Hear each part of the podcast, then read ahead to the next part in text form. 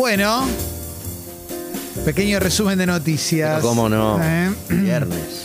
Primero, para que sepas, el precio de los alimentos aumentó 5% en enero, ¿eh? Empujado por las frutas y verduras, esto está en el diario AR. Tapa principal y otra cosa que dice es, mientras Alberto Fernández sigue de gira, ¿eh? recordamos que ya está en China, había pasado por Rusia, ¿eh? busca impulsar un acuerdo para producir vacunas chinas en nuestro país. Eh, hoy arrancan los Juegos Olímpicos de Invierno también.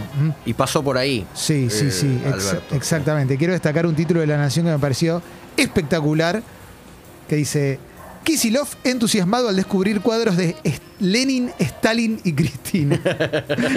Dando todo La Nación, todo dan, ¿eh? No, no, no hay nada que dejen entusiasmado con cuadros de Stalin. Impresionante, ¿eh? Claro. También había dicho Alberto Fernández con Vladimir Putin, tenemos una mirada muy crítica sobre el funcionamiento del fondo. ¿eh? Y Cristalina Georgieva aseguró que el enfoque principal del FMI es sacar a la Argentina de este camino muy peligroso de alta inflación. Una noticia esta mañana es que tuvieron a la hiena Barrios ¿m? por eh, amenazas y violencia de género. ¿ah? eh, contra su mujer. Ella denunció que le amenazó con un arma de fuego. Recordamos, la hiena Barrios había estado preso también porque atropelló y mató a una mujer embarazada. El Mar del Plata. En Mar del Plata, exactamente, exactamente. Mm, son 23 los muertos por eh, consumir cocaína adulterada. El gobierno bonaerense dijo que ya se estabilizó la situación. ¿eh? Eh, interesante un título también que aparece en el diario AR de una nota que escribe Julieta Rofo que dice, eh, ahí en Puerta 8, un día después de los allanamientos, el título es Ayer se llenó de policía, hoy no nos cuida nadie.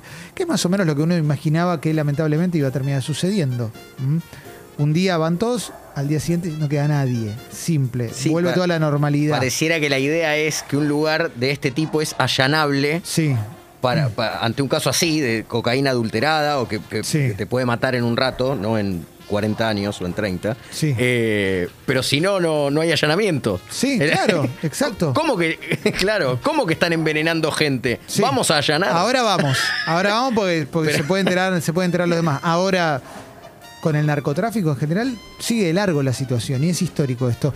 Eh, más de 300 muertes reportadas y 42.437 nuevos casos de coronavirus en nuestro país. El número eh, en los últimos días está siempre por ahí, de contagios, digo, 42.000.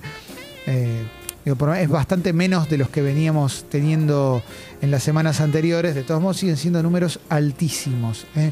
Altísimos, altísimos. A ver, algunas cositas más para, para ir sabiendo, pero todo gira en torno a estas noticias ¿m? que te fui contando hace dos o tres minutitos. En instantes vamos a tener el. Mira, Robledo Puch cumple 50 años preso, dice Infobae. Dice, quiero morir libre. Creo que no ayudan igual sus declaraciones cada vez que lo entrevistan y demás. Todo indica que Robledo Puch va a estar siempre preso. ¿no? Yo no, no lo sacaría a Robledo Puch de ahí adentro. ¿eh? ¿Mm? Eh, Marian Farhat, la, Sí. el- una señorita que estaba en Gran Hermano, que hizo el amor con Brian Lancelota, se hizo una rinoplastía.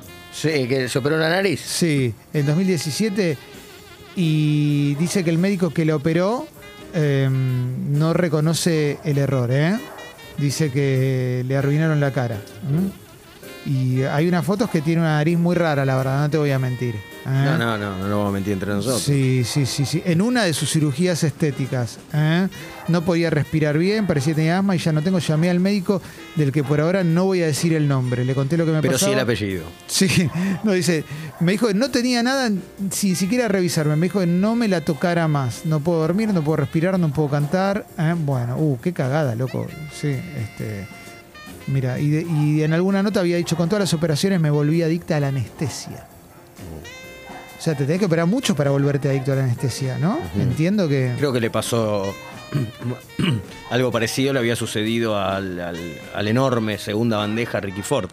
Y es probable, es probable. Pues la anestesia está buena. Cuando te den la anestesia es un momento espectacular, pero bueno. Aparte te debería- cargan, ¿viste? Porque te dicen contá de 10 a 0.